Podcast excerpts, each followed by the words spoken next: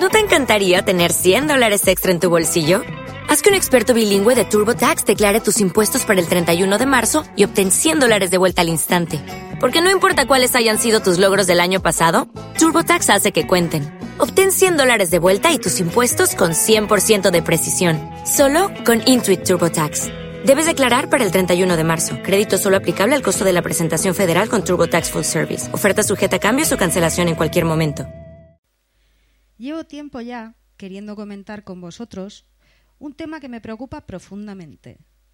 He podido observar con desasosiego que el Real Madrid sufre un mal endémico que año tras año debemos padecer los madridistas armados de grandes dosis de resignación cristiana. Este mal del que os hablo no tiene un nombre, tiene muchos. Tiene los nombres de todos aquellos que una vez fuera del club aprovechan cualquier ocasión que se les presenta o buscan para arremeter del modo que sea contra nuestro sagrado escudo. Si me pongo a enumerarlos, además de resultar un soberano coñazo, estoy segura de que me dejaría alguno. Así que lo que voy a hacer es buscar un individuo representativo de este grupúsculo de seres resentidos para que nos sirva de ejemplo. Es una difícil decisión, porque hay tantos pero bueno, así al azar se me ocurre que podemos hablar de un tal Valdano. Supongo que os suena. Y seguramente llegaremos a la conclusión de que estas cosas no pasarían si sacásemos la basura a tiempo. ¿A dónde vas? A sacar la basura. Y es que de todos los bultos sospechosos que escupen en el plato que les quitó el hambre, este maniquí pinturero con aspiraciones de filósofo frustrado que quiso ser mierda y no llegó ni a pedo, es uno de mis tontos preferidos. Bueno, junto con el marqués del Nabo Triste, del que algún día tendremos que hablar. Es que aquí de verdad no cabe un tonto más. Es que aquí de verdad no cabe un tonto más. Cuando digo que Valdano es tonto, no lo hago por inquina, ni mis motivos obedecen a un arrebato irreflexivo, no. Lo hago en base a la observación de sus palabras y sus actos, y a un arduo estudio del personajillo en cuestión, aplicando simplemente la máxima de que tonto es el que dice tonterías. Y para muestra un botón. Esta mamarracha, con aires de cantante de tango de tugurio suburbial, se llenó la boca diciendo, y cito textualmente, El Barcelona mira desde Cataluña hacia adentro, el Madrid desde España hacia afuera. Esto lo decía cuando era el Real Madrid quien pagaba sus facturas, pero le bastó poner un pie fuera del Bernabéu para que se le hiciera el culo Pepsi Cola con los abanderados del Catalonia is not Spain. Pero si me dan la independencia, seguiré jugando en la Liga Española, porque si no me va a tocar comerme los mocos con el Mollerusa. Y todo esto lo dice el tío sin que se le deshaga la permanente ni nada. Por si yo fuera poco, las muestras de su admiración hacia Messi son y han sido públicas y notorias. Y me vais a perdonar, pero hay que ser muy tonto para poner como ejemplo de nada al niño de la hormona. Bueno, de nada que no sea aprender a defraudar a la hacienda pública y salir vitoreado cuando te pillan con todo el mandado. O bien, cómo ser bulímica y negarlo todo aduciendo que se trata de un tic, aunque sé de buena tinta que los servicios de limpieza del Barcelona no han terminado de creérselo.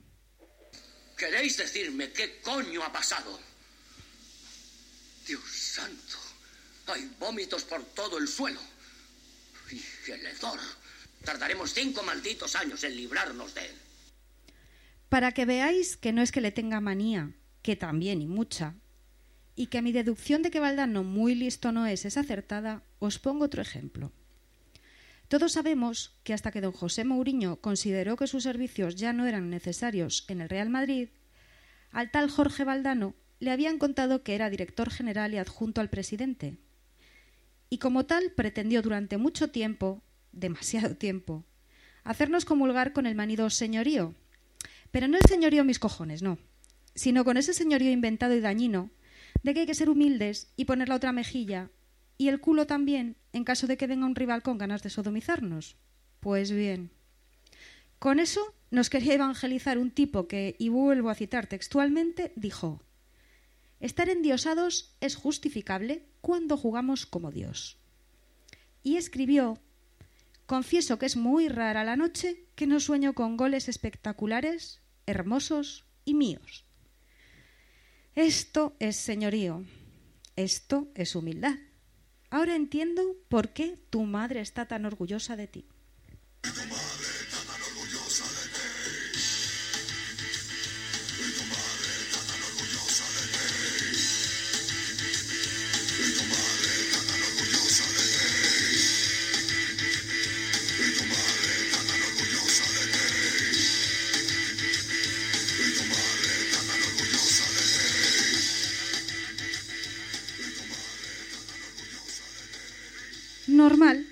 Lógico. A la buena mujer se le tiene que caer la baba con un chico tan especial y tan polifacético. Que lo mismo te dirige un club que te retransmite un partido. O te da una conferencia como experto en liderazgo y gestión de equipos, por lo bien que le salió todo en el Real Madrid. Si será apañado el muchacho que hasta escribe libros, libros por cierto, en los que escribe igual que habla, es decir, sin decir nada de provecho y a los que les imprime ese carácter insufrible de buenismo revenido, alineado con sus interminables lecciones de poeta marisabidillo. Vamos, que no os los recomiendo, a no ser que tengáis que cumplir penitencia por un pecado muy gordo. Yo misma sentí curiosidad cuando allá por 2002 sacó uno titulado El miedo escénico y otras hierbas, por si aclaraba que otras hierbas son esas que producen tan alto nivel de pedantería. Pero sigo con la duda, porque jamás pude pasar del primer capítulo. En fin, que lleva ya como seis o siete de estos penosos ejemplos de su insustancialidad. Algo curioso en alguien que digo, que dijo, y sigo citando textualmente, leer un libro no sirve para jugar mejor al fútbol, ni jugar un partido sirve para hacer mejor literatura. Vamos a ver, ¿es tonto o no es tonto?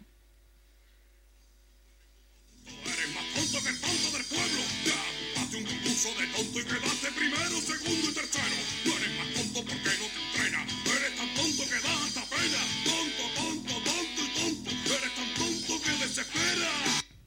A riesgo de resultar cansina, quiero hacer una última cita textual de Jorge Valdano para demostraros definitivamente que además de tonto, este mierda seca es también bastante Judas. Porque de su boca ha salido que los que traicionan una orden son pícaros, los que traicionan una confianza traidores. Mira, Jorge, procura mirar cómo está tu culo de limpio antes de dictar sentencias irrefutables sobre la moral ajena. Hazme el favor, no me toques los cojones. Ya que estamos hablando de traidores que tocan los cojones, y como mi propósito de no hablar de casillas lo mandé a la mierda el programa pasado porque antes está mi salud, quiero que escuchéis todos, por si queda alguien que no lo haya oído, la brillante teoría que ha desarrollado el gran Aarón en su magnífico programa El Quinto Grande, sobre tan ilustre personaje.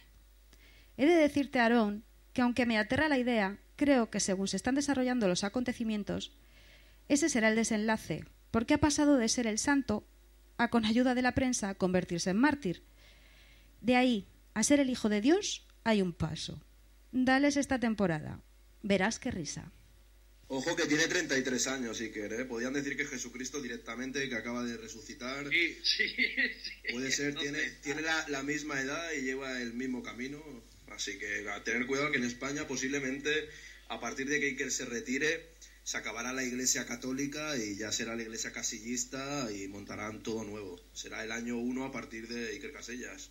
Espero que en la otra vida pueda reparar lo que hizo en esta. Punto. Por eso os he dicho al principio que hay que sacar la basura a tiempo, porque este va a ser otro que en cuanto pise fuera del Bernabéu se le va a desatar la lengua con los consabidos discursos de resentido de manual. Apoyos seguro que no le van a faltar entre sus amistades de Narnia, y me apuesto algo a que disfrutaremos de sus colaboraciones en algún medio de comunicación en el que pueda vomitar cual Messi toda esa bilis de la que está haciendo acopio. De algo le tiene que servir ser el cónyuge de la gran dama de la información deportiva de este país y su estrecha relación con los Burgos, Colino y demás literatos de la prosa balompédica. ¿O no? Mientras tanto, los madridistas seguiremos adelante con lo que nos importa, que es nuestro club. Que todos estos se creen imprescindibles y todavía no se han dado cuenta que cuando ya no están, solo son nuestro pasado. En el futuro del Real Madrid habrá muchos jugadores diferentes, A algunos los recordaremos por todo lo que nos han dado, a otros por todo lo que nos han dado por culo.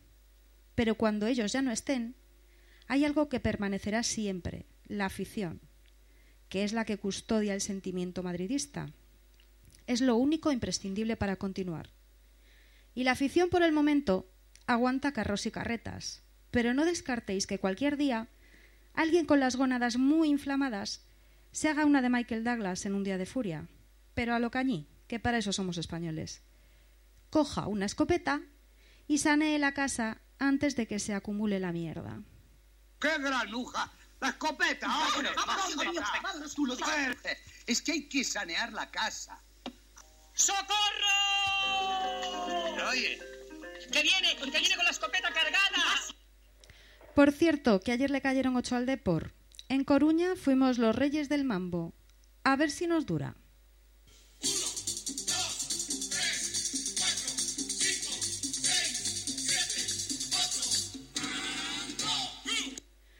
Al fin una alegría, porque aunque sea un recién ascendido, por ganarles también se suman tres puntos.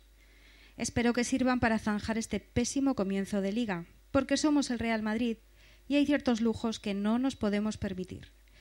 Los aficionados lo queremos todo, porque con todo lo que les hemos dado es lo mínimo que pueden hacer. Y digo yo que si para Casillas vale el argumento, pues o todos moros o todos cristianos. ya sabe, música demoníaca. Heavy. ¿Quiere poner heavy? Es death metal, ¿eh? No lo mismo. Si quiere poner heavy, póngalo. Pero por mi parte preferiría que no lo hiciera, ¿eh?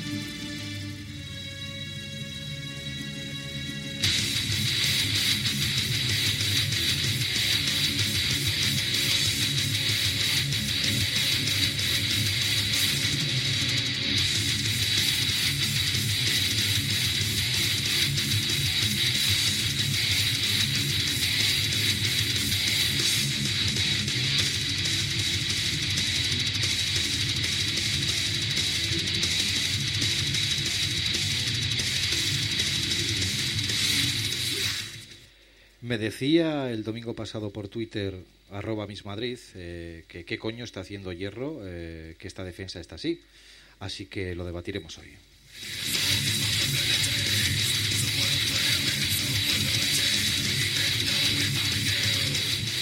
Y quiero mandar un saludo a la puta décima, a Fran arroba Tofomat, a Juan Leaniz, a David González, a Tomás Pito Aragón y a Jaldo por sus comentarios en iVoox.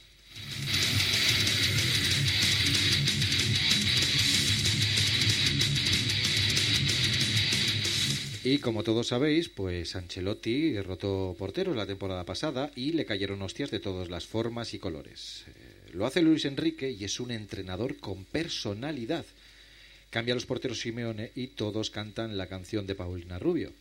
Ya sabéis, la de ni una sola palabra.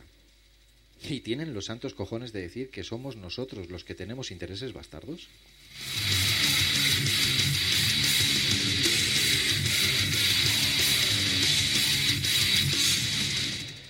Dimite el señor Orenga, dimite el señor Moyá y no dimite del bosque porque no tiene dignidad. Así que mm, os lo cuento al revés.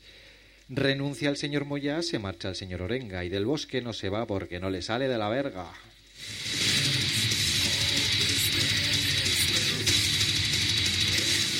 Y ahora os voy a contar una de esas teorías tan, tan peregrinas, de esas que tengo yo. Y es que cada cierto tiempo eh, la especie humana sufre un cambio, no una evolución. Eh, lo podríamos llamar una mutación. En algunos casos hace falta millones de años y en otros, pues tan solo dos partidos. Conocimos a la primera especie, el retraca, que en apenas una temporada evolucionó en el monger, que a su vez y tras dos paradas de casilla se transformó en el retromonger. Pues los antropólogos pensaron que esta sería la última especie de este milenio. Pues no. Se puede decir y asegurar que hay una nueva especie en el planeta Real Madrid, el mongor. híbrido entre el monger y el retraca, es una aberración que pulula por el Santiago Bernabéu con cartelitos en contra de Diego López a favor de los Manolos y Yamacono Arbeloa. Mucho cuidado si os cruzáis con ellos porque su retraso es muy, muy contagioso. Pero me asalta una pregunta. Si continúa esta transformación, evolución o involución en progresión geométrica, la próxima especie sería el retromongor. Que Dios nos asista.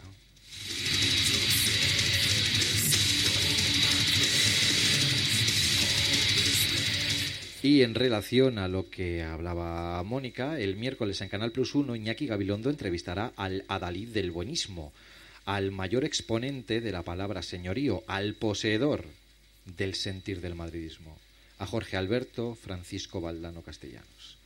Seguro que soltará muchas heces por esa boquita de piñón que tiene. Yo no me lo pierdo.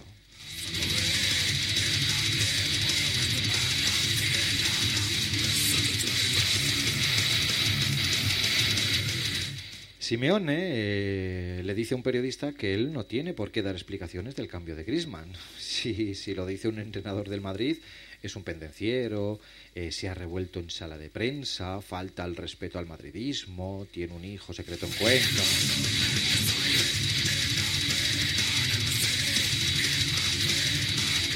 Y ahora os voy a comentar una cosa curiosa. Me pasa mm, Pepe Ribó por WhatsApp. Eh, Pepe Ribó es el presidente de la Federación eh, de Cataluña.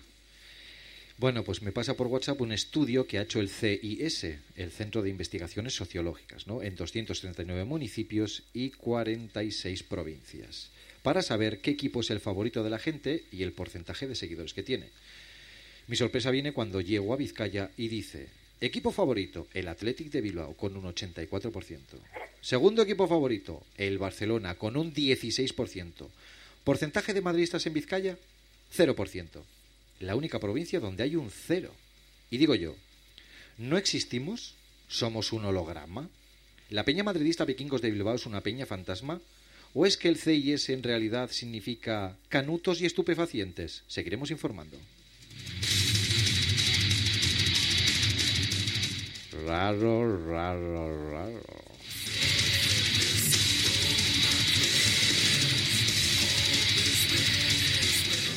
Y bueno, del partido de ayer y los ocho goles, pues hablaremos largo y tendido con nuestros invitados de hoy.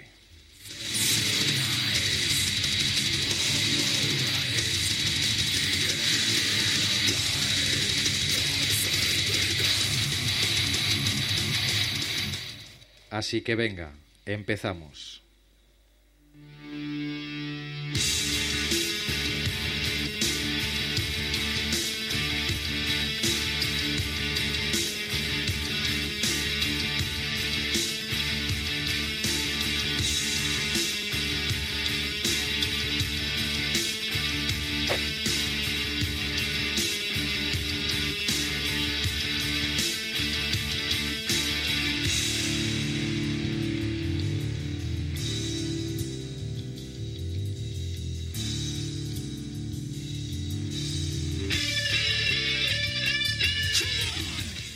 Esto es el debate blanco. Aquí no encontrarás buenismo ni por supuesto el puto señorío que tanto daño hace al Real Madrid.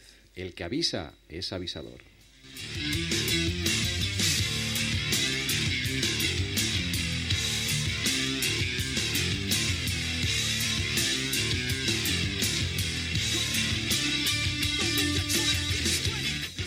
Y una semana más desde Barcelona tenemos a Ismael. Buenas tardes, Ismael.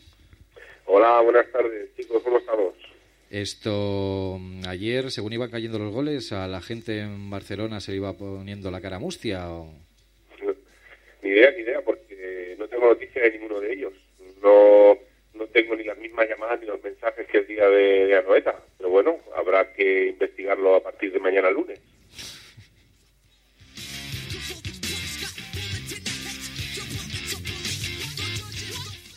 Buenas tardes, Mónica. Buenas tardes, Darko. ¿Escuchaste algún silbido o algún cántico ayer en Riazor? Sí, pi. Escuché silbidos, escuché cánticos, eh, escuché mucho barullo y escuché hasta comentarios de los, de los del Canal Plus que, que me dejaron cuanto un poquito así atónita. Bueno, pues luego hablamos de ello, ¿vale? Vale.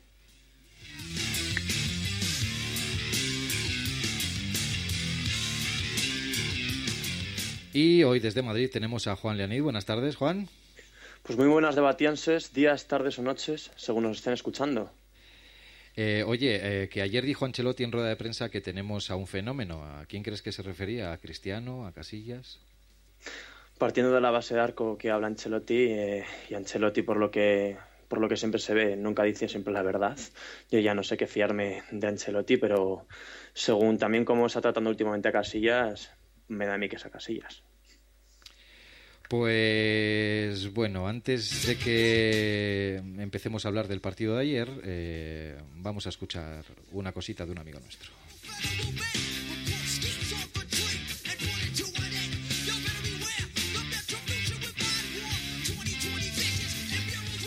Y es que en este programa pues sale mucho un personaje que se llama Roberto Gómez. Y quiero que, que veáis, hay mucha gente que dice que se ríen de él en los programas. Así que quiero poneros un audio y que juzguéis vosotros mismos. Me parece sorprendente que diga que en el tema de Mourinho, es cierto que los que sacan el tema de Mourinho, yo creo que lo sacan con un poco de mala leche. Pero Por ejemplo, tú. fuiste tú.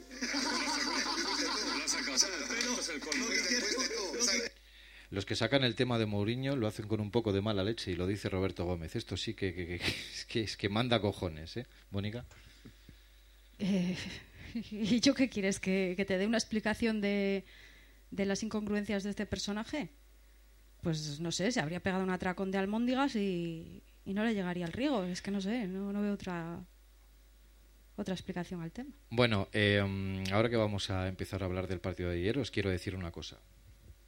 Eh, hay mucha gente en Twitter que no conozco. O sea, yo nunca he coincidido con ellos, nunca he estado con ellos. Eh, ni siquiera he compartido una cerveza.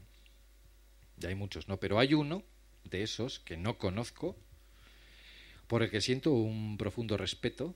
eh, seguro que le conocéis, es arroba Selsdistel.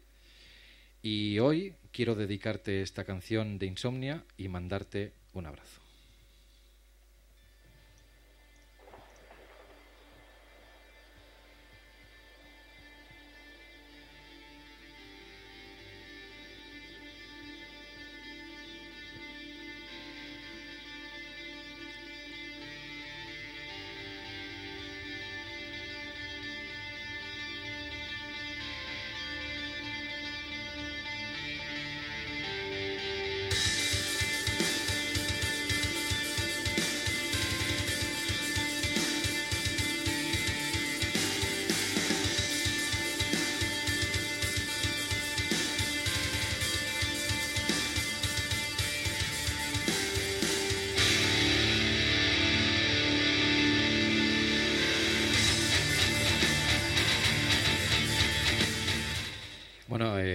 Antes eh, Mónica que hacía, hacía referencia a Aarón. Eh, quiero decir que, que la definición de Aarón sobre Casillas, eh, comparándolo con Jesucristo, para mí es, bueno, brillante. Ismael, joder con Chicharito. 13 minutos, dos goles. Muy bien, ¿no? Todo lo que, lo que uno esperaba, ¿no? Ya veremos, ya veremos. Yo es que el partido de ayer no sé si tomarlo como referencia o no.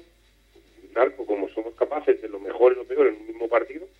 Pero bueno, ahí ahí estamos. Y, y este, este jugador, pues muy bien. Primera actuación así un poco buena, primera definiciones, dos goles. eh, y muy bien, muy bien. Eh, Juan, eh, ¿tú hubieses cambiado a Cristiano Ronaldo por, eche- por el hecho de, de darle algo más de descanso y que no ocurra lo de la temporada pasada? Y sabes que llegue ahí a mayo renqueante. Pues no te quepa la menor duda, Darko, porque ahora mismo que nos estamos acordando de, de- estos goles que, está, que, está, que ha marcado Cristiano, que es un hack trick y todo lo que tú quieras, el madridismo por supuesto lo agradece, pero yo lo hubiera cambiado porque más o menos irnos, irnos al año pasado en la final de la Champions, que jugó lesionado, y fue porque recordamos que el- esos minutos que tuvo en Sátiva, por ejemplo, o esos minutos contra la eliminatoria del Sal, que en el que ya estaba casi sentenciado, pasó factura y todo en esta vida pasa factura y eso hay que recordárselo a Cristiano. Otra cosa es que él quiera seguir sumando pichichis a su lista o quiera seguir ganando primas por ser por llegar a X goles en cuanto a su cuenta bancaria a final de año, pero lo que importa verdaderamente es el estado físico en cada partido y es más dar que aún así, eh, independientemente de los ocho goles que metimos, Hay que, cabe que recordar que habría que meter más de dos goles al Deportivo para ganar el partido, ya que nos cascaron dos. Y eso es, entre comillas, preocupante. Sí, sí, ya lo creo que sí. Luego vamos a hablar de eso, además, porque es una cosa que has dicho que es, que es, que es bastante, bastante preocupante. Luego vamos a, a retomar, a retomar ese tema. Eh, Ismael, mm, te quiero hacer a ti esta pregunta. Eh, eh, me decía eh, por Twitter, eh, arroba mismadrid, que a ver qué coño está haciendo Fernando Hierro, eh, si no podría dar algún tipo de consejito a la defensa, ya que él ha sido defensa central en Real Madrid. Bueno, yo hace tiempo que comento el tema de Fernando Hierro. Mí eh, no tiene nada que ver nada que ver el jugador con, con, con el entrenador. O sea, Fernando Hierro, vosotros tenéis eh, recuerdos de él, o sea, era un tío que, que defendía el escudo, que todo le sentaba mal, que, que, que estaba siempre compitiendo, que estaba... Y le veo en el banquillo, sentado, tapándose la boca, haciendo memetes, ¿no? No, no me cuadra, no me cuadra el, el, el hierro entrenador con el hierro jugador. Entonces, supongo que su trabajo lo hará bien y, y en los entrenamientos, pues, a los Barán, Pepe, Ramos y compañía les dirá esto y lo otro, pero, pero de cara al exterior, eh, yo creo que tenemos un banquillo bastante flojito en el primero y segundo entrenador en ese aspecto, ¿no? De motivación, de, de dar ganas, de motivar a todos, de, de, de, de insuflar esa, esa rabia y esas ganas por ir a por el partido, no sé, Hierro está ahí. Eh, Mónica, mmm, yo creo que James cada vez mejor, ¿eh? Bueno, yo la verdad es que lo mismo que, que te he dicho que me parece un plus y un fichaje innecesario, Ayer sí, le vi un buen partido. Ayer el, el, primer gol que mete a mí me pareció un gol de muchísima calidad, me gustó un montón. Y, y no puedo decir otra cosa. Lo que pasa que el partido de ayer para mí tampoco es muy representativo de lo que es el Real Madrid ahora mismo. Espero, ya lo he dicho, que, que esto sea un nuevo comienzo y a partir de ahora sean todos así. Sea, sea representativo o no sea representativo, que es debatible, lo que no es debatible es que el gol es, es una obra de arte. ¿eh? Es un golazo, sí, ya te lo he dicho, sí, me parece un gol ¿Y no estupendo. te gustó cómo trabajó? Sí, sí, yo ayer le vi más trabajo y le vi más... Pero bueno, a mí es que tiene una serie de cosas que no me acaban de cuajar del todo. No conecto con James, igual el problema es mío, no es suyo. Te acabará conquistando, ¿eh? Pues espero que sí, seguramente no estoy cerrada, ¿eh? A que me conquiste. Yo, a mí me parece un jugador muy muy bueno, me gusta mucho cómo se implica, cómo trabaja. Bueno, de hecho, el, gol, el, último gol de Cristiano viene por un robo suyo. El otro día también en Copa de Europa eh, viene él y, roba un balón, viene desde arriba. Es un tío que trabaja muchísimo y bueno, eh, las cosas le están saliendo poco a poco y al final este, como he dicho alguna vez, creo que nos dará tardes de, gloria. Eh, um, Ismael, tengo una sensación, lo dije ayer eh, en el programa de Todo al Blanco que me, que me, invitaron, un saludo para todos los chicos de Todo al Blanco. Tengo la sensación de que los equipos a Casillas le disparan desde cualquier posición. Sí, supongo que esto es un tema que se habla en todos los vestuarios, ¿no? Eh, la sensación que, que da Casillas es, es es bueno, pues que todos los equipos quieren que juegue, ¿no? Cuando ya es representativo que la gente del Barcelona quiere que Casillas juegue titular o de, del Atleti, pues imagínate, ¿no? Ayer sí, ayer probaron chutar muchísimo y, y bueno, ya lo visteis, ¿no? Eh, eh, poca faena, dos goles y eso va pasando cada fin de semana y eso es muy preocupante. Eh, Juan, te voy a hacer una pregunta un poco difícil, venga. Uh -huh. preguntaban ayer en el programa de Todo al Blanco si Keylor jugará la Copa. Y si no la juega, es decir, si Casillas hace el triplete este, es decir, que juega las tres competiciones, a ver qué coño pasa. Pues mira, esa misma pregunta la podemos haber utilizado inversamente en verano. ¿Quién te diría a ti que Iker Casillas jugaría en la Liga y en la Champions, teniendo al mejor portero en cuanto nivel y rendimiento del Mundial, que se dice pronto y se dice poco, una competición yo creo que la más importante de este deporte, y no jugaría ni siquiera ni las dos competiciones más importantes del club, porque la Copa, a mi pesar, es la tercera. Y ni siquiera Keylor Navas ni jugó ni la Supercopa de Europa ni la de España, que ya son competiciones más menores de las tres más importantes. Esa pregunta misma, pues diríamos todos, pues hombre, no me lo creo. Keylor Navas ahora mismo, en cuanto a nivel, está muchísimo mejor que Iker, que Iker Casillas, o que cualquier otro portero a lo mejor siquiera de los que de Europa. Pues yo sinceramente pensaría que, que, no me lo creería. Ahora mismo tengo yo mi duda en cuanto a que pueda ya jugar eh, Iker, en Iker Lornavas en Copa, porque es que ya no me sorprende absolutamente nada en cuanto a la meritocracia y en cuanto, por supuesto, a las alineaciones de Ancelotti en estos partidos, porque nos deja a todos locos. Lo bueno de dejarnos locos es que nos deja locos a los aficionados y los deja locos a los rivales. Por lo cual es mucho mejor aún así, creo, para nosotros en cuanto a la preparación de jugar contra nuestro equipo, en cuanto a estudiarnos. Es lo único positivo, Darko. Vamos a retomar lo que, de lo que has hablado antes, que me parece súper interesante. Eh, visto lo visto hasta ahora, em, el Madrid eh, necesita marcar varios goles para ganar el partido. ¿Tú crees que bueno nos puede valer quizás pues pues para, para el próximo partido contra el Elche, contra el Elche puede ser, pero ¿tú crees que para jugar contra un Barcelona mm, esto nos puede valer? Porque al Barcelona no creo que con dos goles nos baste para ganar, ¿eh? Mira los precedentes y, mira esta temporada, ¿eh? Y con Luis Suárez, ojo, Darko.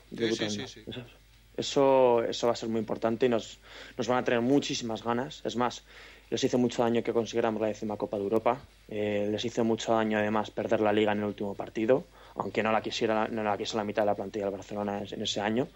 Pero están muy rabiosos, no pueden permitirse otro año, año en blanco. Y nosotros, pues eso, ¿no, Darko? Eh, eso es que es, no hay nada positivo en cuanto a la defensa.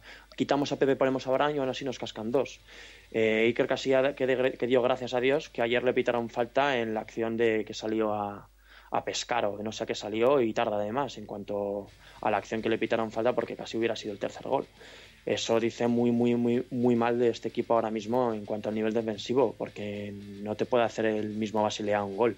Y nos lo hizo el primer disparo, el primer gol. El Fútbol Club Barcelona, con eso lo tienes que multiplicar por dos o incluso por tres. Es una pésima noticia y espero que contra el ya que hemos cogido el ritmo contra el Deportivo en cuanto a la famosa pegada, como nos quieren atribuir los periodistas, en cuanto un poco a, disminuir nuestra victoria pero tenemos ahora mismo que coger el ritmo de la defensa y conseguir el famoso equilibrio con ceja izquierda levantada, que lo acabo de decir, como que todos los analistas queremos. Em, Ismael, me voy a poner un poco crítico, ¿vale? El Real Madrid lleva 13 goles a favor y 8 en contra. ¿Qué, ¿Qué podemos hacer para que pare esta sangría?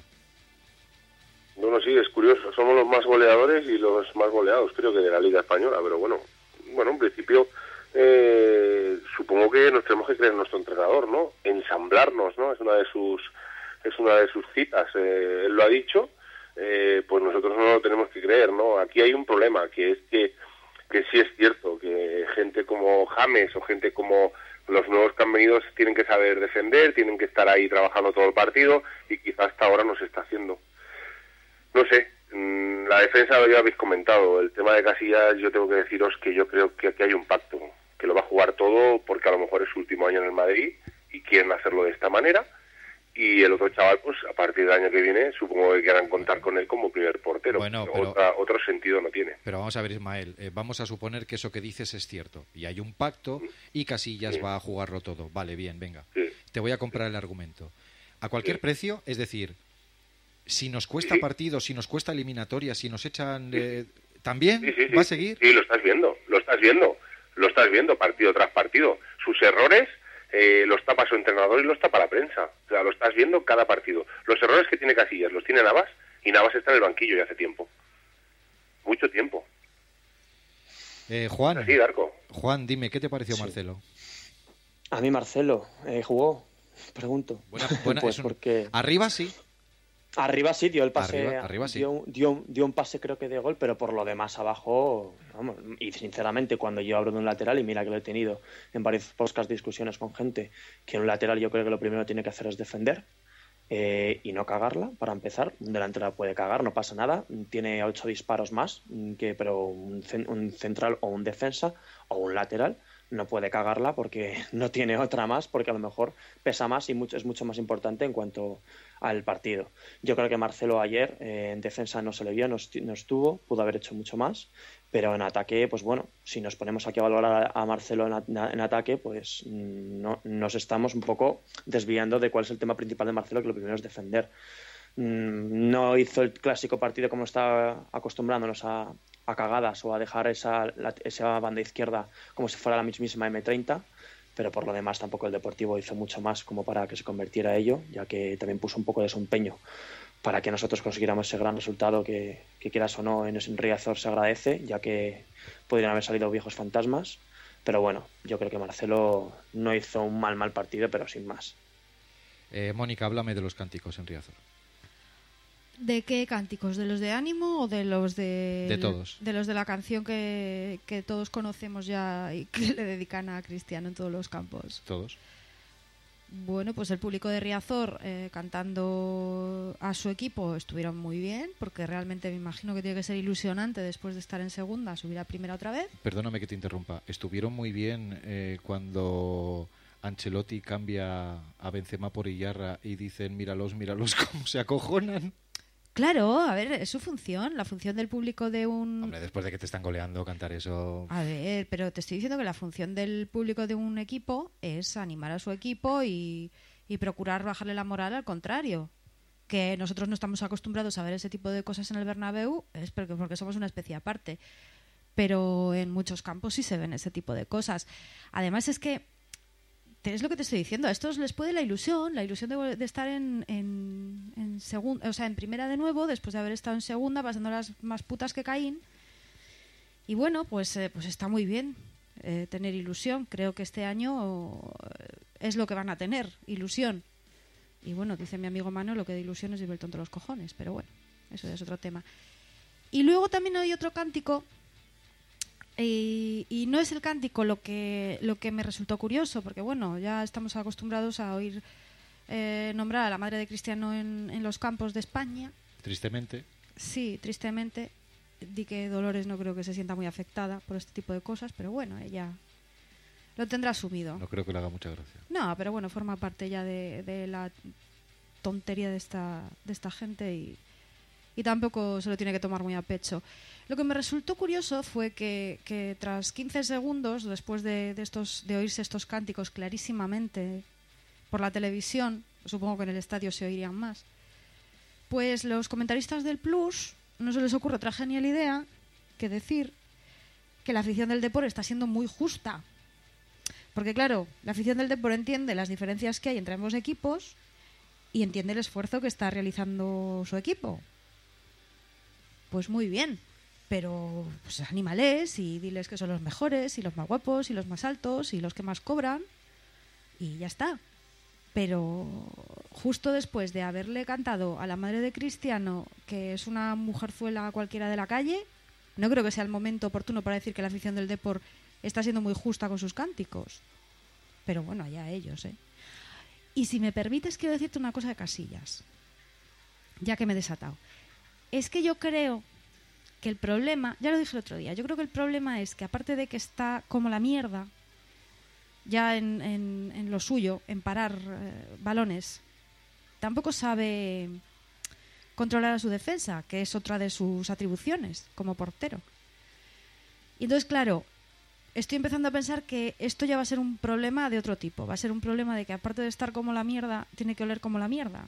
Porque esto de que la defensa ni se le acerque, porque Marcelo está por ahí viviendo la vida loca, porque ayer Arbeloa estaba más tiempo arriba que abajo también. No sé. Es para plantearse. ¿Tú crees que la defensa no se acerca a Casillas? Cuando hay un balón parado, sí, pero ah. si no.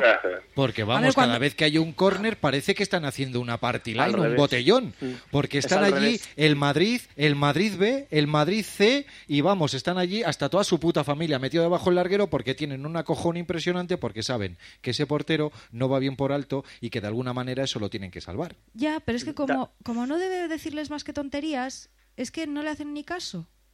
Porque está, está venga a gritarles, fuera, fuera, venga todo fuera, joder, fuera, ¿qué hacéis aquí fuera? Y, no le hacen ni puto caso. Marcelo coge el balón, se va para allá arriba. Ayer Arbeloa yo le vi bastante eh, arriba también, o sea, sí que estuvo en su posición, pero bueno, que, que Arbeloa no suele subir tanto y, dar los pases como, como, por ejemplo, aquel que dio ayer. Yo creo, Darko, que se vio claramente, el tema de que la defensa mm, es todo lo contrario de lo que dice Mónica. O sea, no es que se aleje, sino se acerca. En el segundo gol del Atlético en Madrid, que nos metió en Santiago Bernabéu, como Raúl García plácidamente puede dejar pasar el balón para que Arda la cruce. O sea, eh, si se ve justo en un plano lateral, justo en el lateral izquierdo en ese momento en el Real Madrid, eh, se ve eh, muy muy fácil como Sergio Ramos y como Pepe se echan hacia atrás y, se, y justo están casi tocando el área pequeña, o sea, están pisando el área pequeña, cuando la jugada es en la línea de tres cuartos. Eso es miedo. Es miedo. Eso es miedo. Claro, Miedo a, es miedo. a lo que iba a pasar, claro. Y más miedo aún a, a hay una posible segunda jugada, en el sentido de que Iker, Casillas, si ve que el balón queda muerto, no pueda llegar a recogerlo porque no sale mucho, tiene que siempre, siempre se tienen que quedar ahí por si el balón queda muerto. Pero, lógicamente, tienen que haber, tienen que haber estado mucho más encima de la defensa. Si tienes un portero que dé seguridad, y por supuesto si tienes un portero que mande y pegue dos bocinazos, pero dos bien bocinazos a sus defensas para decir, me cago en la puta de oros, salir de aquí, dejármelo a mí. Cosa que no es el caso. Hombre, bueno, Vive su partido, él vive su partido, él lo veis por la tele, o sea, la cara de amargamiento que tiene, eh, la manera como vive cuando encaja un gol, eh, la manera que vive cuando metemos un gol, o sea, yo creo que este tipo en el vestuario, deportivamente no lo sé, pero del resto yo creo que es que vive solo, o sea, él está apartado Isma, totalmente. Pero es que, mira, a mí me toca, me toca mucho el señor, digo el señor, digo mis cojones, con perdón, eh, me toca muchísimo la moral que la gente diga que ahora mismo no se le ve con cara deprimido, se le ve triste, pero vamos a ver, ¿qué cara va a poner? ¿Va a poner cara de chulo cuando estás haciendo el ridículo está acabado, partido? ¿no? De- claro, de que está acabado. Si es que él, él Claro. lo sabe, él sabe que no está al nivel y que le están poniendo lo que os digo antes. Este está impuesto. O sea, a Ancelotti le han dado unas normas y han dicho, mira, ese tío tiene que jugarlo todo. Tú preocúpate de que marquemos seis porque seguro que vamos a recibir tres. Y ya está. Por eso él, cuando le preguntan, el debate de los porteros está acabado, Keylor Navas está entrenando muy bien y ya está. Ese es el debate. Y, y hoy Florentino en la asamblea diciendo que por favor no piten a casillas, porque tal y porque cual, es que todo el mundo lo sabe. Hombre, será que no. No da rendimiento. Pero será que Florentino debería haber dicho que no se pite a nadie en todo caso. Como lo a hizo con, nadie. con Mourinho, con Mourinho no hizo lo mismo, ¿eh? Y con Diego López tampoco Ni salió con Arbeloa. Bueno, eh, una asamblea. Florentino a, a Mourinho lo, de- lo defendió, ¿eh? Yo, yo, nosotros lo hemos visto esas imágenes. Sí, sí, sí. pasa que ahora Isma, el tema de, Casillas es mucho más grande, tío. Con uñas y dientes, sí, pero- sí. Isma, escúchame, o sea, lo defendió de un ataque del exterior en cuanto al nivel de la prensa. O sea, sí, ya llámalo marca, llámalo as, llámalo sport, llámalo mundo deportivo, o sea, una campaña. Pero no defendió ante los aficionados del Santiago Bernabéu, que es muy diferente. Es muy diferente. ¿Qué menos que cuando te están atacando desde el exterior, desde fuera, tú tengas que defender a lo que es tuyo, que es tu entrenador, tus jugadores, etcétera. Eso es lo mínimo que se le pide a un presidente.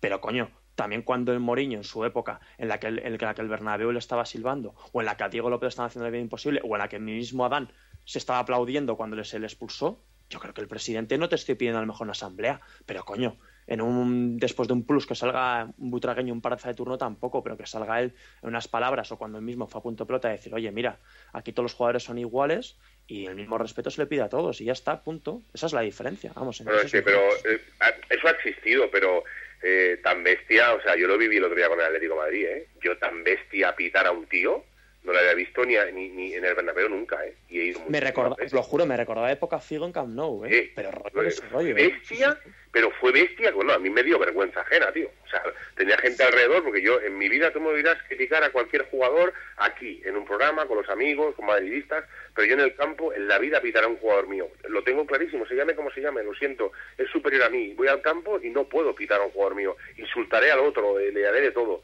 Pero es que el día del Atlético de Madrid, yo eso, yo, yo creo que Mourinho eso no lo ha vivido, ¿eh? ni Diego López. Fue increíble, ¿eh? O sea, fue increíble la pitada, la primera, la primera fue increíble, vamos, increíble. De todos modos, a mí me resulta un poco sospechoso que haya salido ahora Florentino en defensa de- del no a los pitos. Mm, O sea, en este caso eran, eran hacia Casillas. Pero, pero es que además del no a los pitos, lo que se oyó en el Bernabéu el, el otro día también fue Florentino dimisión. Y lo mismo lo que le pica es por ahí. Bueno, y eso en lugar de ya decirlo- es un sector más reducido, eh, lo que lo piden, que son los afectados Bien. por el tema este. Vale, pero eso hacía muchos años, yo creo que des- desde Calderón, que no se, que no se oía en el Bernabéu.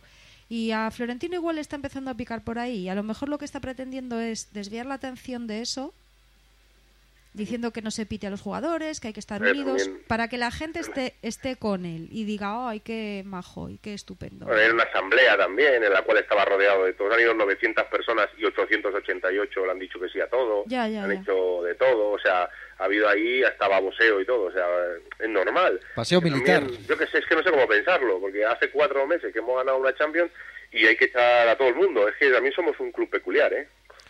Eh, oye, Ismael, ¿tú no ves a Modric un poco flojito?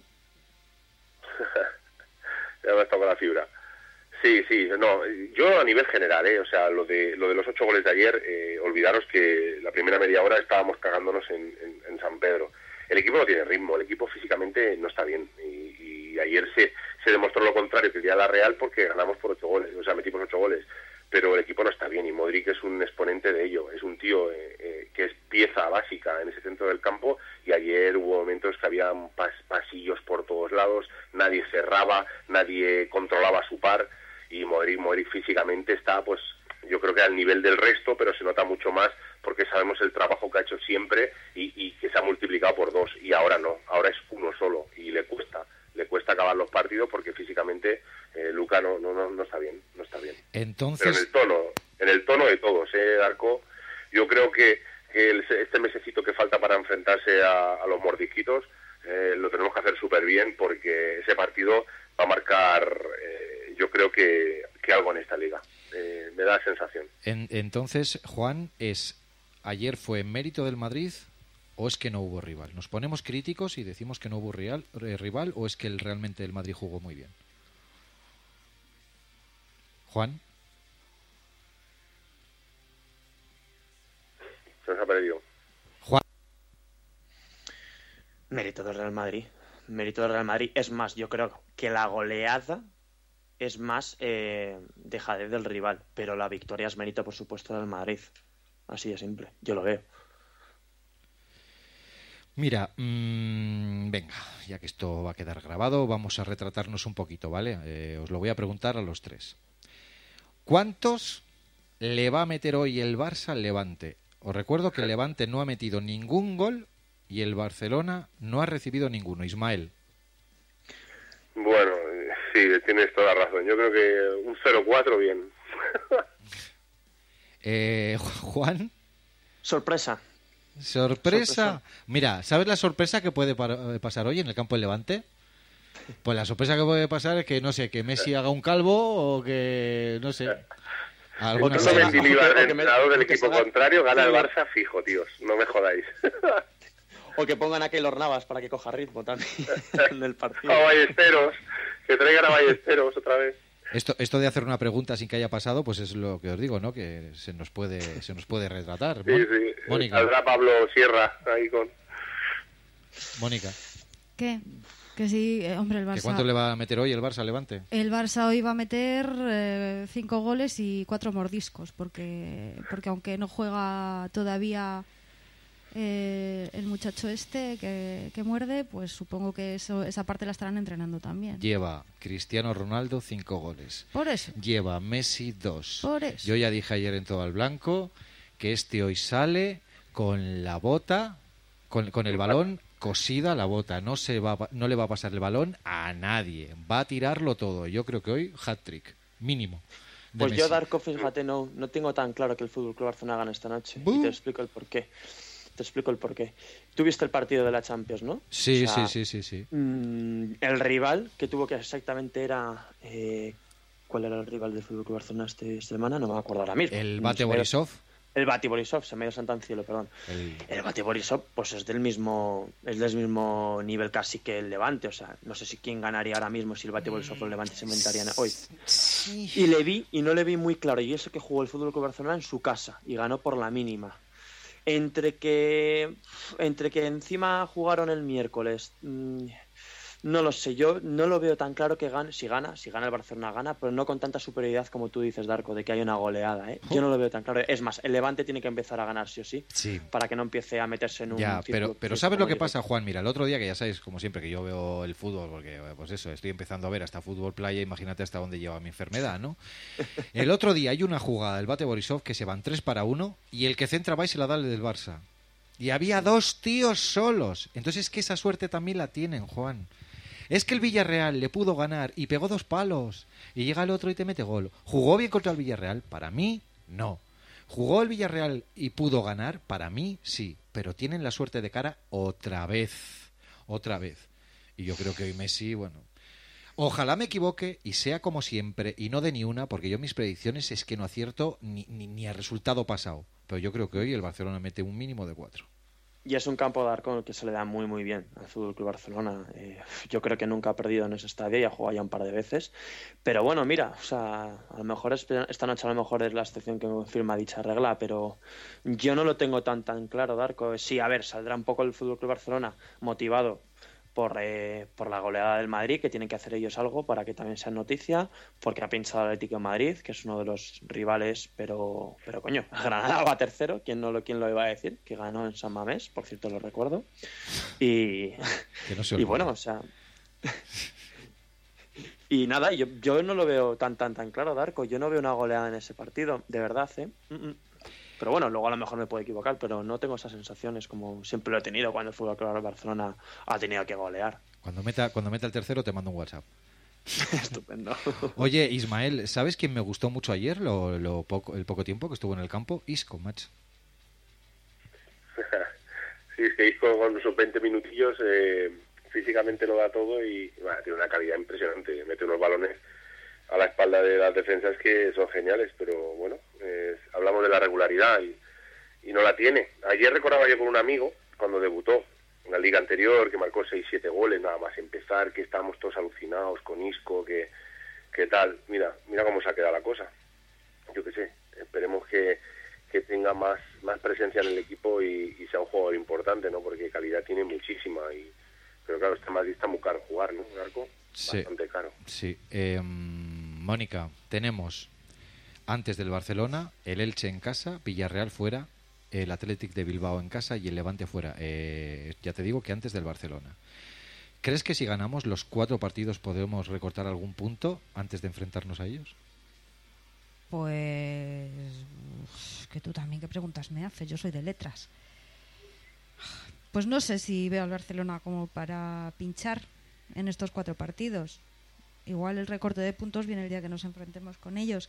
Desde luego sería condición sine qua non el ganar los cuatro partidos porque no- lo que no podemos hacer es despegarnos más. Joder, qué bien hablas. ¿Eh?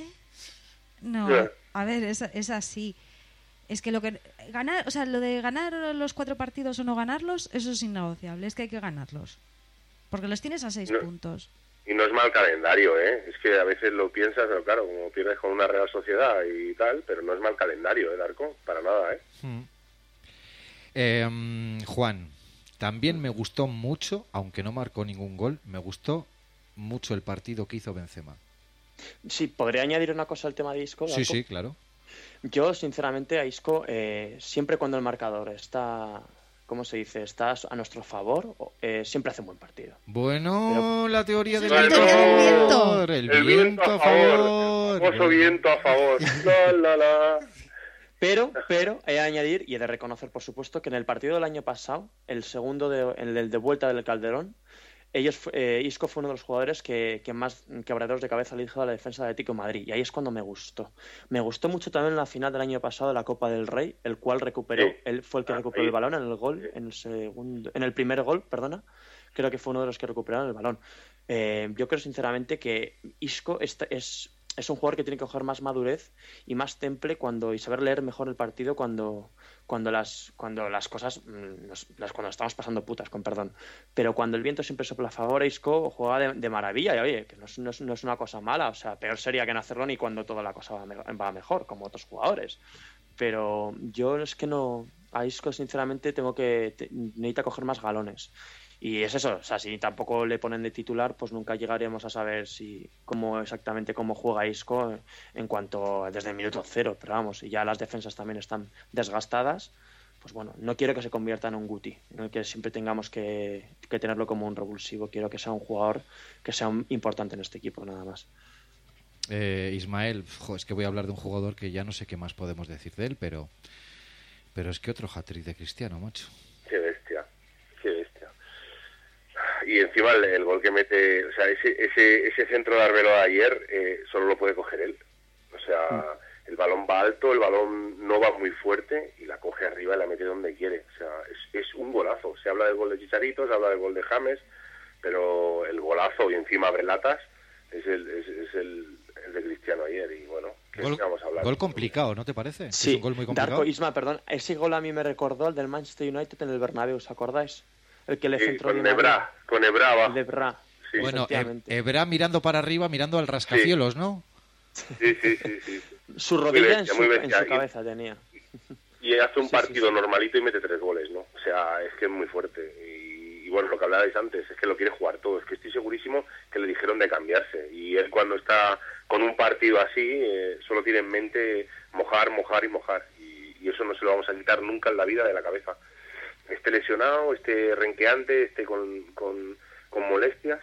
Y bueno, ¿qué, qué hablar de él, ¿no? Pero bueno, eh, a ver, a ver cómo, cómo va este año, porque cada año se supera. Darko. Bueno, pues a ver si seguimos consintiéndole todos los caprichos, a ver si no terminamos llorando por él como la temporada pasada, porque eso tampoco Ya, puede ser. De todos modos, Es el que te gana partidos, Mónica. Es el que te gana partidos. ¿Y qué haces? ¿Qué haces? Pues, ¿Qué pues, pues precisamente meterle en la cabeza que lo que tiene que hacer es cuando un partido se está ganando 6-0, sentarse un ratito, que total son 20 minutos y no le va a pasar nada, ¿eh? Ni le va a dar un tirón, ni, ni se le va a subir el gemelo. Pero bueno, eso ya es cosa del entrenador. De todos modos, estáis hablando de los supergolazos de ayer y yo seré muy rara, pero a mí el que más me gustó fue el de Bale. Porque fue un gol de Primero segundo. El, ¿Cuál de los dos? ¿El que le da el pase Isco o el que le da pase Marcelo? el que le da el pase Marcelo. El que, el que la- más o menos la pica, el que casi parece uno de gol de Raúl, uno de ellos me No, no, no, no. que El, cerraron. ¿El que va al poste? el que entra llorando, sí. ah, ese es el pase a Marcelo. Pegando en el, pegando en el poste. Mónica. Y más que nada, ¿sabes por qué me gusta mucho ese gol?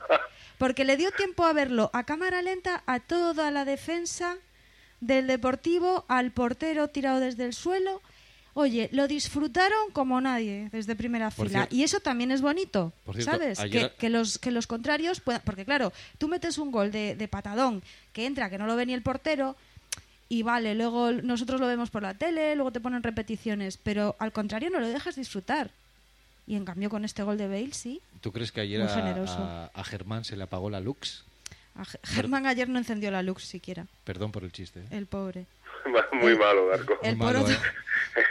el Lux. ayer, ayer el partido de Bale es muy malo, ¿eh? Eso también hay que reconocerlo. O no sé si estáis conmigo. O sea, le- el partido de la primera parte Bale las pierde todas. Eh, el gol más fácil lo falla por querer darle con el exterior con pierna izquierda, cuando esa pelota era de interior de derecha, falla un gol clarísimo y luego marca esos dos que son muchísimo más difíciles que el que falla. Pero ya Bale ayer, yo de los más flojitos, eh, en mi opinión, ¿eh? ¿Qué opinas tú, Juan? Pues yo a Bale, hombre, eh, es muy difícil eh, empeorar porque el Bale no estaba al 100% esta temporada, bueno, salvo la Supercopa, que es cuando bien apareció, pero por lo demás, los últimos partidos no estaba, no estaba bien. Yo creo que Bale ha empezado, quieras o no, a tener efectividad, que es lo que se le pedía a Bale, un poco de cara a gol y de cara a los pases. Yo creo que se le vio activo, no se le vio tan activo, el problema es que le eclipsó James y el pedazo de partido que hizo Cristiano también. Pero y Benzema, que, también- que me, has preguntado antes, Darko, y no se me había olvidado responderte, Benzema a mí me encantó. O sea, el- en el gol que mete, por ejemplo, que es en el que Lux se queda a media salida, es todo Benzema. O sea, y encima provoca la falta y, y hace muy bien el quiebro ese para que Cristiano la solo la empuje. Eh, bueno, a mí Bale me gustó. O sea, sinceramente me gustó. Pero, siempre hay un pero, me hubiera gustado más que hubiera estado más participativo y más y que hubiera defendido más. Porque nunca James, que es un jugador que tiene que demostrar mucho más que tú, te puede llegar a ganar en cuanto al nivel defensivo. O sea, eso tiene que venir de serie de Gareth Bale. Gareth Bale, en la eliminatoria contra el Bayern de Múnich se vio el año pasado, fue una de las piezas claves de las cuales las alas de los del Real Madrid ayudaron muy bien a los laterales, a Carvajal y a Contrao. O sea, esa fue la clave. Y para ello Bale debe de, saberlo desde el minuto uno de cada partido, que tiene que ser clave él también para defender. Lógicamente, si este equipo ahora mismo no, te- no tenemos una contra como teníamos en las épocas de Mourinho, más a mi favor en mi teoría, de que más tienen que ayudar los, los, los extremos a defender porque no tienen, que sal- no tienen que irse muy arriba en cuanto a la contra. Y Yo creo por eso sufre tanto Cross, Juan. Por eso sufre tanto el medio, que, que no son defensivos, y encima la mala forma física de Modric, y por eso ayer era un verdadero coladero durante 20 minutos el centro del campo del Madrid. Si no están juntitos, mira luego cuando hizo el cambio, repartió la parte de arriba en Ronaldo y Bale, medio campo para cada uno, pim pam, cuatro tíos en medio, recuperaron el centro del campo, ya sé que ya estaba tocado y hundido físicamente el Depor, pero el Madrid tiene que saber jugar a eso. Y, y es cierto que los de arriba, que es, es, es por donde se empieza a defender, y este año pues no se está haciendo. Mm, Ahora que, que Juan ha mencionado a Mourinho, antes de, de finalizar el programa con dos preguntas que os quiero hacer, Eh, ayer en Estudio Estadio, que ya sabéis que lo veo siempre, bueno, pues estaba mm, eh, Jordi Pons, estaba el presentador que se llama mm, David Figueira y estaba pues eh, Julio Salinas. Bueno, eh, hablaron. Eh, sí, todos, todos merengues. Bueno, ah, bueno, ta- perdón, también está Mójica, que lo tienen ahí, que es el del sí. Madrid, que lo tienen pues Canal, eso, para, para, para hostiarlo vivo, ¿no? Bueno. Claro. Pues hablaron del problema de Casillas. Que cuál era el problema de Casillas. Y quiero, por favor, que lo escuchéis. que yo creo que le está, le está afectando en demasía ahora mismo a, a- a Iker Casillas, sobre todo cuando juega en Chamartín. Yo creo que es una pena eh, lo que está pasando. Por, eh, tú puedes tener un mal partido, puedes tener... Pero busquemos el origen de lo que ha pasado con Iker Casillas. El origen de- del problema de Iker Casillas... Está en Londres. Es un tema absolutamente político, un tema, pues bueno, eh, que no se llevó bien con José Mourinho y Casillas era una persona que estaba acostumbrado a un tipo de, de ambiente y se ha encontrado con otro. Y entonces eso pues crea un run run que, que- que divide. eh. Bueno, pues eh, está Jordi Pons hablando, pues diciendo que es un tema político, tal, no sé qué. Y el que habla por detrás y dice que el problema está en Londres es David Figueira, presentador los sábados de Estudio Estadio. O sea, ¿esto ya que es eh, obsesión o...? Porque yo, que yo sepa, no sé, que igual estoy mal informado, ¿eh? pero que yo sepa, José Mourinho está entrenando al Chelsea, que está allí, pero ¿qué tiene que ver ahora mismo con lo que esté pasando con Casillas? Bueno, no son ningún tipo de referencia, Darko. Porque, bueno, yo este, el tal Pons este, no lo conocen ni en Cataluña. O sea, ese tío no sale aquí en ningún sitio. Entonces, eh, el otro presentador, pues bueno, eh, Mourinho, es, es su fijación. Y la gente está, eh, lo único que no sabe es que un jugador, si, si ha tenido una mala época con, con su entrenador, eh, el año siguiente es borrón y cuenta nueva y si tú luchas, entrenas, trabajas, te motivas y demás, a ti te da igual el pasado. Tú vuelves a ser un, un buen portero, vuelves a ser un buen lateral o vuelves a ser un buen punta. O sea, lo que está clarísimo es que nadie dice de esta gente que Casillas ya no es el portero que era y Casillas le superan en nivel en la portería, como por ejemplo que han fichado este año. Entonces, es ese paso el que se niegan a dar tanto prensa como mojabraguistas de Casillas y como otras gentes, ¿no? Como puede ser a lo mejor nuestro presidente o nuestro entrenador. Eso es lo que niega todo el mundo. Echar la culpa a Mourinho es lo que han hecho siempre. Y esta gente pues sigue con esa enfermedad. Oye, Juan, ¿tú qué opinas de esta corriente que parece que se ha instaurado desde ayer, eh, que después de los dos goles de Chicharito dicen que tiene que ser titular por encima de Benzema? Hombre, yo creo, joder, madre mía. No, es que ni 24 horas, ¿eh? Ya están, saltan las ratas, vamos. Perdona, cuanto- Perdóname, Juan, eh, el cortador de césped, de césped eh, Julián Ruiz, ya ha hecho un artículo diciendo Madre por qué juega Benzema. Pues no lo he leído, le- lo suelo leer a, a Julián Ruiz. Tiene- a veces delira, delira mucho, hay cosas que tiene bastante razón, pero de verdad, o sea, si dice, se ha dicho eso, Julián, coño, no puede ser, tío. O sea, Benzema es, es clave en este, en este equipo y yo creo que sinceramente ayer sin Benzema no hubiéramos goleado al Deportivo, lo tengo clarísimo. Y Benzema es más, eh, cuando salió, cuando le cambiaron no puso ninguna cara, eh, o sea, él piensa primero en el equipo, eh, joder, o sea, es que es el mejor socio que puede tenerla esta, esta BC, o sea, Bailey Cristiano, me iba a decir BBC.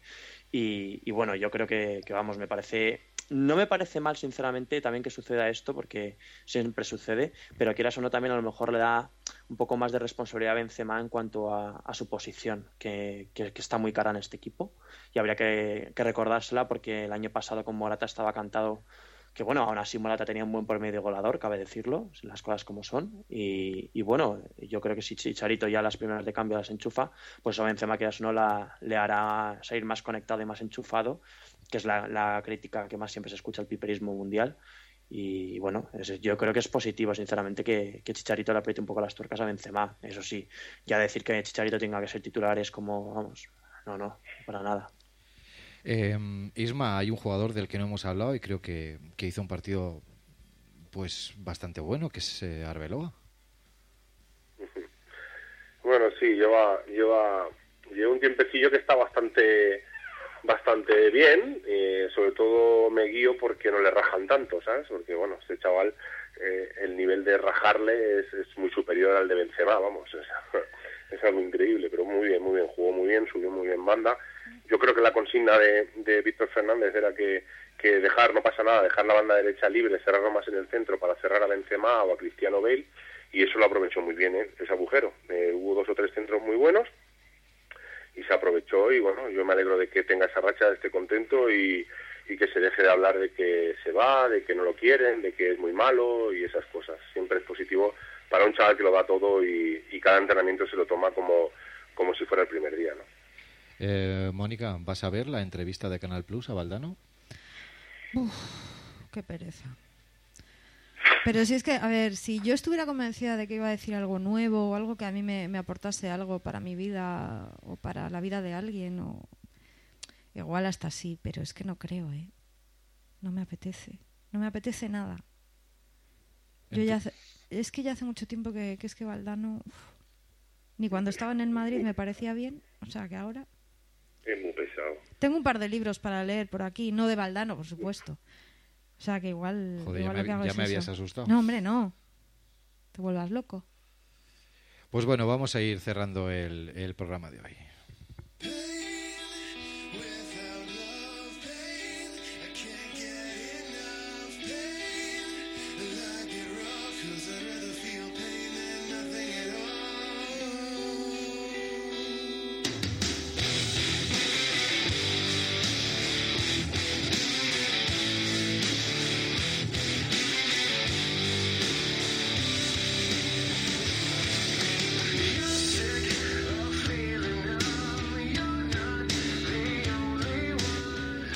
Pues bueno, como siempre os digo, eh, os recomiendo siempre que escuchéis podcast, que los escuchéis todos, que os metáis en, las web madridistas, que leáis, leáis eh, los blogs de la gente, que son muy interesantes y bueno, pues, pues podéis pasar el día, en vez de con el marca y el as, eh, pues podéis tomaros el café y el pincho tortilla con, con todos estos artículos que escribe muchísima gente que están muy bien.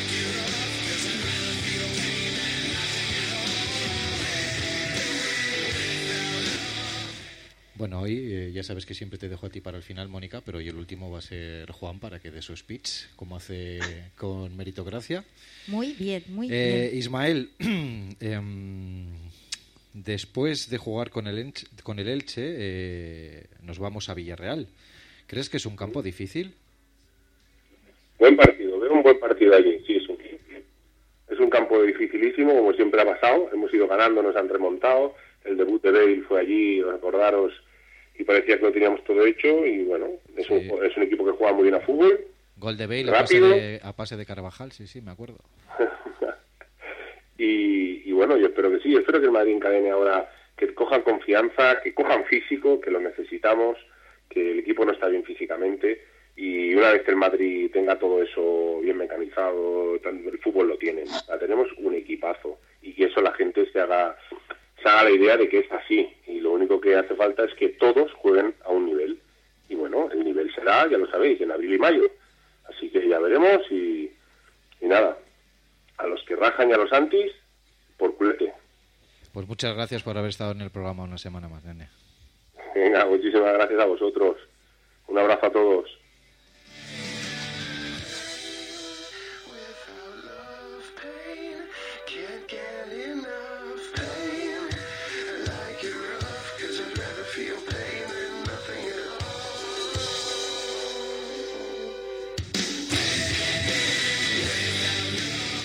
Pues Mónica, el siguiente partido es con el Elche. Eh, supuestamente no tendremos problemas, ¿no? Bueno, supuestamente tampoco íbamos a tener problemas el año pasado. Mm, No quiero ser negativa. No, me obligues. Pues no lo seas. Por favor, no me obligues. Yo estoy de acuerdo con, con Isma, que tenemos un equipazo. Lo tenemos. Tenemos unos figurones que hacen maravillas con el balón cuando les da la gana. El problema es que no sé si ellos se han enterado de que son un equipazo. Porque de momento me parece que mucho interiorizamiento de, de equipazo no tienen. Que se espabilen un poco y que sigan dándonos alegrías, porque si no van a seguir llevando hostias. ¿eh? Bueno, muchas gracias por haber estado en el programa. Muchas de nada, un placer.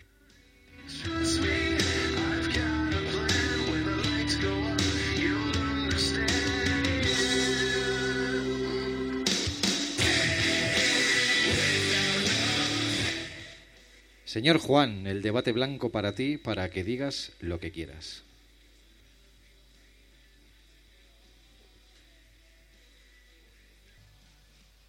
En primer lugar, Darko y Mónica, de verdad muchísimas gracias. Eh, es un placer eh, estar en este vuestro podcast, que para mí es el eje central de todos los podcasts madridistas, por no decir casi, casi de los primeros.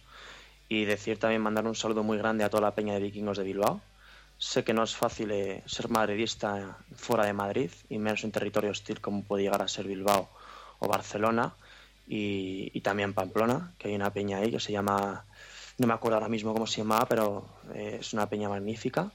Y, bueno, Pamplona Blanca, perdón, se llama, ahora que me acabo de acordar. Y estuve con ellos viendo el partido de San Sebastián, el de la Real Sociedad, y mandarles de aquí un saludo muy grande, que sé que nos escuchan, sé que también escuchan Meritocracia Blanca. Y bueno, en primer lugar, mandar un mensaje de ánimo a toda la afición. Eh, no es como se empieza siempre, sino como se acaba. No es como la forma que se pierde, sino los huevos que te dejas en el campo. El señorío lo olvidamos. Yo ya con el tema del señorío, yo estoy como Mónica. Eh, ya no voy a hablar más de casillas, aunque Mónica se lo salte últimamente, el tema ese. Pero yo ya el tema del señorío lo tengo ya bastante aparcado. Eh, esa palabra no hay que volver a utilizarla por muchas entrevistas que ahora quieran hacer a Valdano, por muchas cosas que de repente ahora nos quieran hacer eh, salir con el tema de, los valores, de ahora del nombre de Santiago Bernabéu, hay que llamarlo así, hay que llamarlo así. Lo importante es que siempre el escudo del Madrid lo, todos juntos lo tengamos bien alto, que los jugadores lo plasmen en el campo, pero no, de cualquier forma, sino siempre, por supuesto, manteniendo siempre el club por encima de cualquier cosa, por encima de goles de cada jugador, por encima de estatus de cada jugador, por encima de las alineaciones, por encima de todo. Y bueno, esperemos que contra el se ganemos, sigamos y cojamos un, un, buen ritmo, que el Real Madrid siempre que coja un buen ritmo, tranquilamente te ganas 10, 12 partidos seguidos de liga eso solo hay que mirar las estadísticas de los últimos años. Y en cuanto a la Champions, dar un golpe encima de la mesa, quedar cuanto antes asegurar la primera plaza y dedicarnos solo a la liga, que no va a ser una liga fácil, que el Barcelona con, espera con dientes, uñas y dientes, digo lo de dientes porque jugará Luis Suárez el día 25. Y nada más, a la Madrid y viva el debate blanco. Muchísimas gracias por haber estado con nosotros, Juan. Un abrazo fuerte. Un abrazo.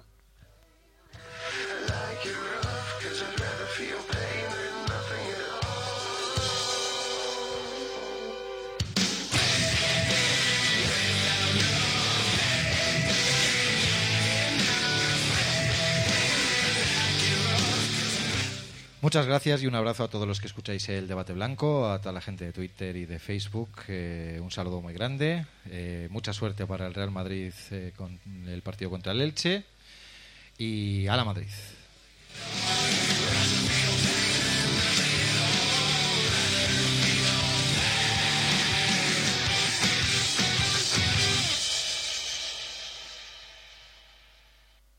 Yo el himno lo voy a cantar. ¿Lo vas a respetar? No, no, lo voy a cantar, lo voy a vivir. No lo voy a respetar, lo voy a vivir. Porque hay que acallar a la otra mitad del campo, que además no sé qué pinta aquí, porque ellos son de un país como Narnia, un país imaginario, y no sé qué representan como equipo de la Liga Española o de la Un equipo imaginario como Narnia, qué bueno. Sí, sí, sí, un país imaginario. En inglés, finish. Es decir, ya está, se ha terminado. Ya podéis seguir con lo que estáis. Pues vamos, vámonos, hasta que nos veamos de nuevo, amigos. El azote del Barcelona, el último reducto de madridismo que queda en las Vascongadas. Un superhéroe que lucha contra el barcelonismo, su nombre Darko. Madridismo sincero, joder, sincero. El debate blanco. Señorío, mis cojones.